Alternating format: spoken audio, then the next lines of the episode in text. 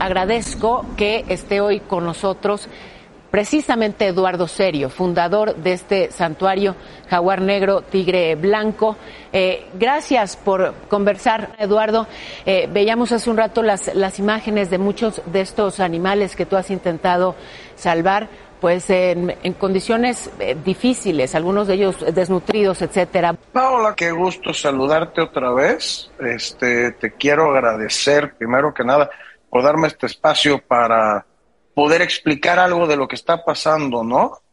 Te agradezco.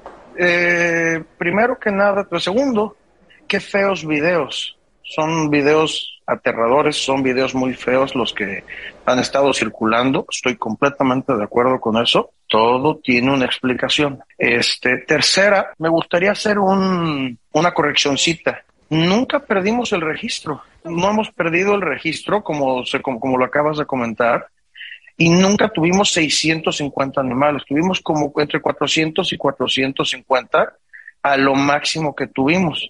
Lo que pasa es que del, del, rancho que tú conociste, movilizamos animales al, a la segunda, al, al, al, segundo rancho, que es 10 veces más grande. El otro rancho sigue ahí por, porque por cuestiones de gastos no ocupábamos tener dos ranchos, solo tener uno, pero no perdimos el registro. El registro lo seguimos teniendo allá en el rancho de arriba. Eh, preguntarte, Eduardo, eh, entiendo que eh, bueno, pues hay una crisis económica global.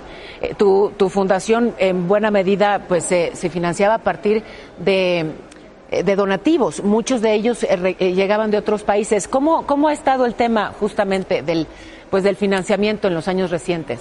¿Y cuánto Mira, cuesta, cuánto cuesta por... alimentar? en fin, ¿cómo, cómo? háblanos de, de las cifras de lo que implica el, por supuesto, el poder atender a, supuesto. a, cientos Mira, de animales, sí. Qué bueno, qué bueno que me... Y, y, y, y, confío en que después me hagas unas preguntas sobre esos videos tan espantosos que están circulando. A ver, porque me encantaría aclararlos, ¿no? Pues, Primero, pues es, el, es el momento de aclararlo, sí.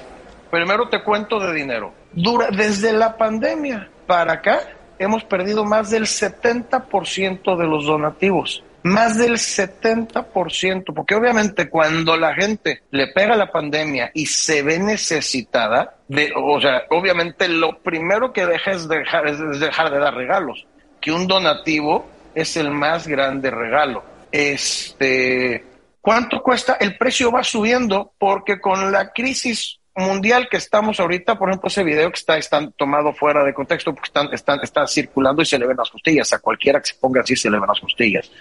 Y el pollo sigue subiendo. Nosotros les damos pollo de primera calidad. Yo tengo las facturas diarias de, de, que llegan ahí. Eso, esas imágenes de pollo con larvas, sí. por ejemplo, son pollo, es pollo que, que tuvimos que desechar si tú te das cuenta, no están tomando, un animal no está comiendo pollo con larvas es pollo desechado. En lo que pasa, en lo que se junta la cantidad suficiente para desecharlo, entonces es donde se hacen esas larvas que Eduardo, están en una par, o sea, Pero perdóname. es importante entonces que, Eso, que, vayamos al tema de claro. la situación actual de estos animales. O sea, estas, dices, son Mira, videos horribles, pero son videos de cómo se encuentran hoy por hoy eh, desnutridos. No, no, no, no, es... no, no es videos de hoy por hoy, no son videos de hoy por hoy, eso es lo importante. Son videos reales de animales que llegaron, o sea, nosotros somos, nosotros somos un santuario que recibe muchos animales en, en súper malas condiciones. Con la consanguinidad que hay en México, el 80% de los animales están en problemas genéticos.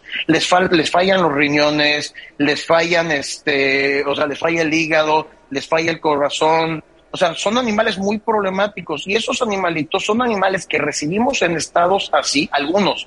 Algunos se nos vinieron para abajo por fallas genéticas y los hemos tratado de sacar adelante. Ahora, en general, nuestros animalitos han sufrido un poco lo del, o sea, un poco la crisis, porque sí están un poquito más flacos. Mira, o sea, ayer, por ejemplo, estuvo Profepa, los animales están al 90 o 95% de su peso. Los que vimos ahí, que se ven espantosos, eran animales que estábamos tratando de rescatar que fue tomado fuera de contexto. Por ejemplo, hablan los de las colas que se comen. No se las comen ellos. De noche, cuando están en grupos, a veces uno le muerde a otro la cola este, y se la abre. Y nosotros los tratamos de operar, los operamos, pero los animales, los leones, a diferencia de los perros, de los gatos, no les puedes poner un cono. Entonces van perdiendo sensibilidad y se van mordiendo ellos mismos. No es por hambre, no es como que se alimentan de sus colas, sino que con que les hagas algo, con que uno de sus compañeros les haga algo así, entonces se sigue, hay, hay unos que hemos logrado contener, pero unos que no se puede contener porque se siguen mordiendo ellos mismos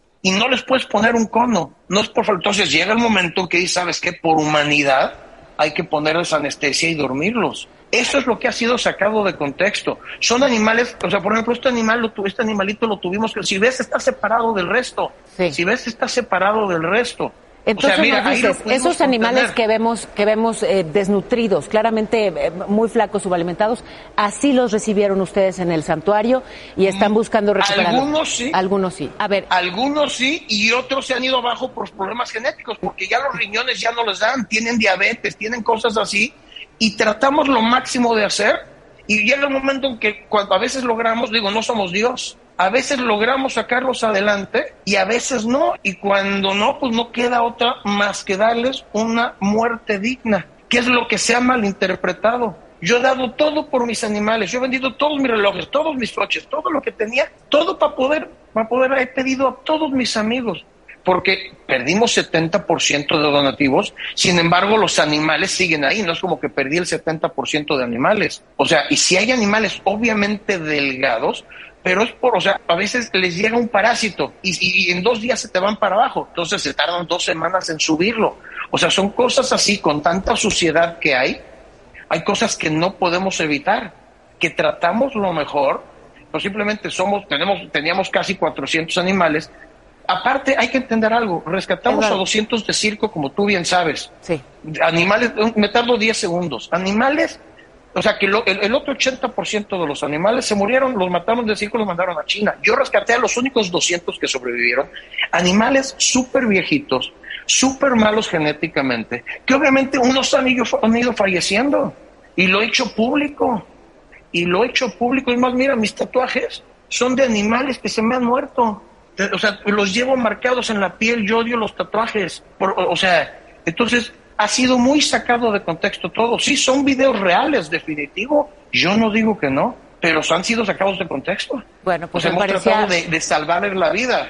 Hay, hay ahora una denuncia en, tu contra, estaremos atentos pues a este, a este proceso. Me parecía así importante contar con, con tu testimonio. Gracias por estos minutos, Eduardo. No, muchas gracias. Y lo legal no me preocupa porque la verdad va a salir a relucir en este país. Yo lo sé, la verdad no he hecho algo de lo que me tenga que arrepentir. Me duele lo que ha pasado, pero es parte de la vida, la muerte es parte de la vida y le he intentado hacerles la vida más amena a todos.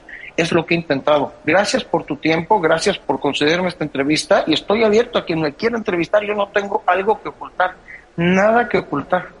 Eh, Eduardo Serio, gracias. Gracias pues por, por estos minutos.